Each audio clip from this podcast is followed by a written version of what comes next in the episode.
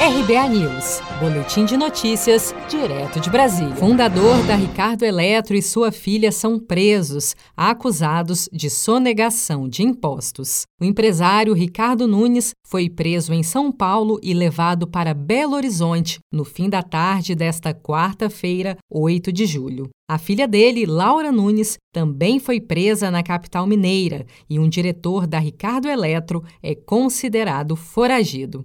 A força-tarefa formada pela Receita Estadual de Minas Gerais, Ministério Público e Polícia Civil cumpriu 14 mandados de busca e apreensão e investiga um esquema milionário de sonegação de impostos. O superintendente regional da Secretaria de Estado de Fazenda no município de Contagem, na Grande Belo Horizonte, Antônio Melo, afirma que a empresa tinha a sonegação de impostos como uma política de negócios. Até 2018, a empresa ela mantinha o Estado em banho-maria, dizendo que tinha interesse de negociar aquela dívida, mas ao mesmo tempo não fazia uma proposta viável ao Estado para reconhecer, às vezes até é, assinava um termo de parcelamento e pagava só a primeira ou a segunda prestação e depois já se tornava inadimplente de novo.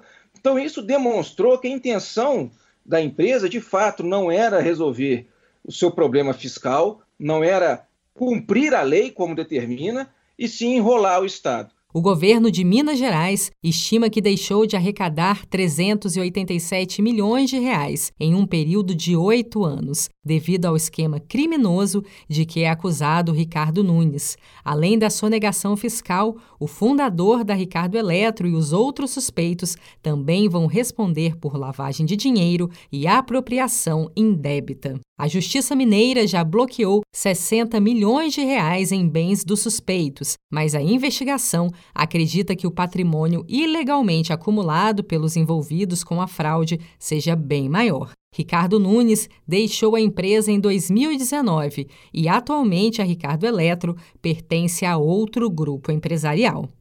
Você está preparado para imprevistos? Em momentos de incerteza como o que estamos passando, contar com uma reserva financeira faz toda a diferença. Se puder, comece aos pouquinhos a fazer uma poupança. Você ganha tranquilidade, segurança e cuida do seu futuro. Procure a agência do Sicredi mais próxima de você e saiba mais. Sicredi, gente que coopera cresce.